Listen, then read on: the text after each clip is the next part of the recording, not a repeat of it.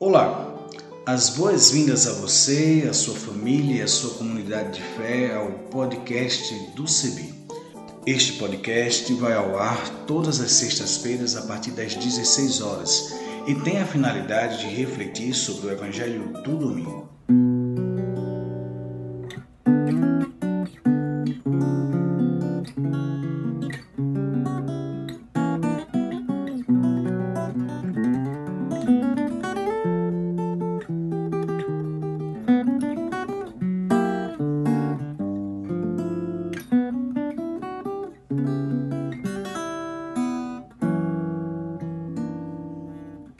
Olá, pessoas queridas, sejam muito bem-vindas. Meu nome é Juan, eu faço parte do CEBI, sou do Rio Grande do Sul, atualmente morando em São Paulo, e hoje nós vamos partilhar sobre a reflexão do Evangelho de domingo, dia 13 de agosto de 2023.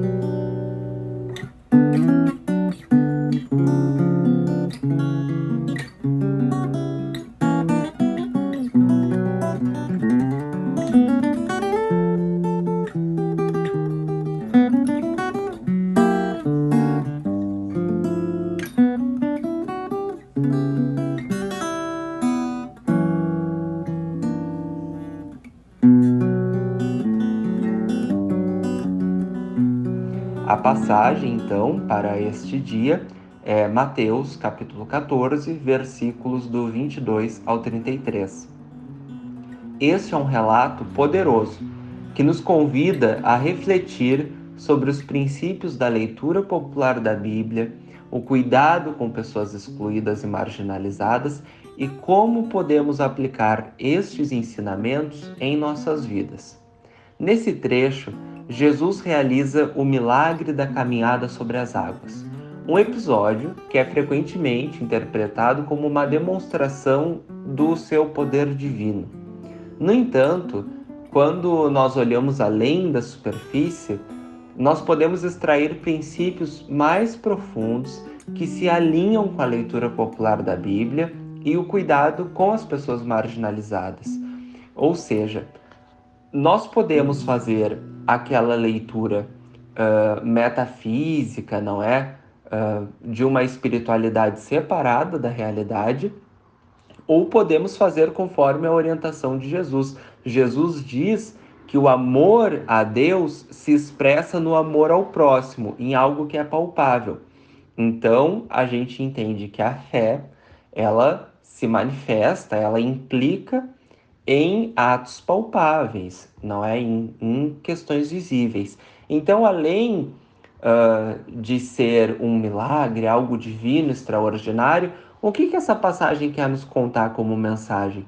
O que, que apareceu interessante nela para as pessoas que organizaram as Sagradas Escrituras, para que nós olhássemos hoje e interpretássemos des, deste texto algo que colabora com o nosso dia a dia.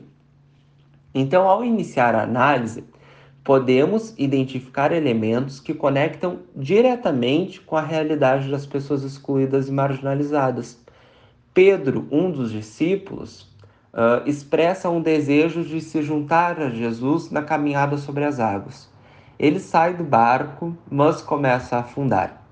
Quando a força do vento o assusta, então, não é? Ele quer ir até Jesus, mas é surpreendido pelo vento, toma um susto e começa a afundar.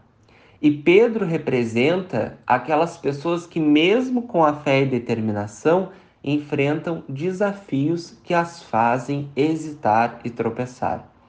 Então, quantas vezes a gente escuta a passagem, lê o Evangelho, sai, uh, saímos decididas a sermos pessoas melhores, comprometidas com as nossas irmãs e os nossos irmãos, e de repente surgem dificuldades, um pouco de egoísmo, uh, as dificuldades que implicam em sair do nosso local de conforto, e isso representa o vento, não é? Que nos faz hesitar e tropeçar.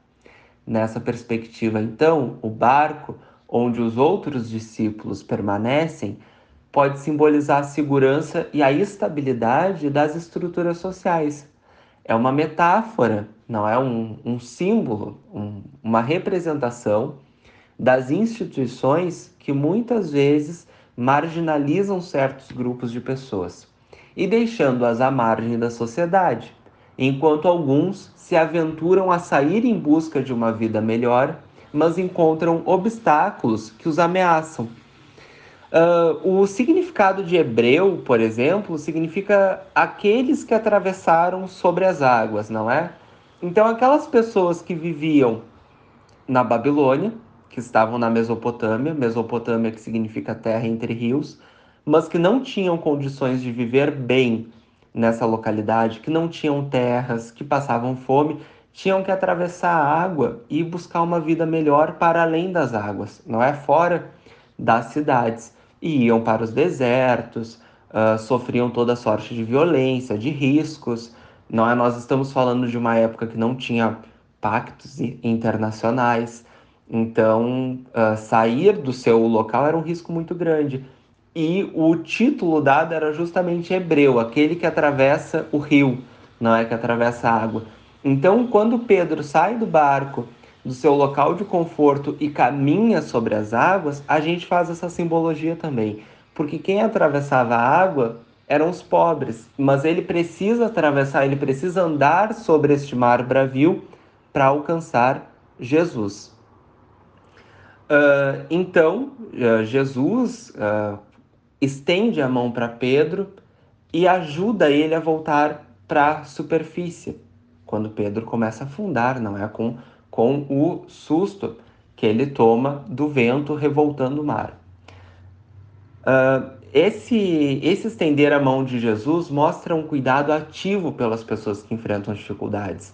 Esse ato é uma representação do amor incondicional e do cuidado com as pessoas excluídas, das pessoas que saíram do barco, que saíram da estrutura social segura porque foram em direção aos marginalizados, foram em direção àquilo que não é seguro. Seria mais seguro tocar o seu dia a dia, cuidar só de si, mas quando ele vai ao encontro de Jesus, ele necessariamente passa pelas dificuldades de quem optou por sair do barco. Assim, uh, é, é uma chamada para nós, uh, leitoras, leitores, seguirmos o exemplo de Jesus, estendendo nossas mãos para ajudar aquelas pessoas que lutam nas águas turbulentas da vida. Além disso, o pedido de Pedro para caminhar sobre as águas também pode ser visto como um chamado à justiça social. Ele desafia então as normas estabelecidas e se arrisca para se unir a Jesus. Isso nos lembra da necessidade de questionar e desafiar as estruturas injustas que perpetuam a marginalização e a exclusão, buscando maneiras de construir um mundo mais igualitário. Portanto, essa passagem nos convida a refletir sobre como podemos ser como Jesus, estendendo nossas mãos para ajudar aquelas e aqueles que estão à margem da sociedade desafiando as, estru as estruturas que perpetuam a injustiça e mostrando amor e compaixão ativo por todas as pessoas, independentemente de sua situação. Ela nos lembra que, assim como Pedro teve coragem de sair do barco e caminhar em direção a Jesus, também devemos ter coragem de agir em prol da justiça e da inclusão, mesmo quando inventamos, mesmo quando enfrentamos ventos contrários. Amém. Muito obrigado por este momento com vocês. Tenham uma abençoada semana e um feliz domingo. Beijo no coração de todas e todos.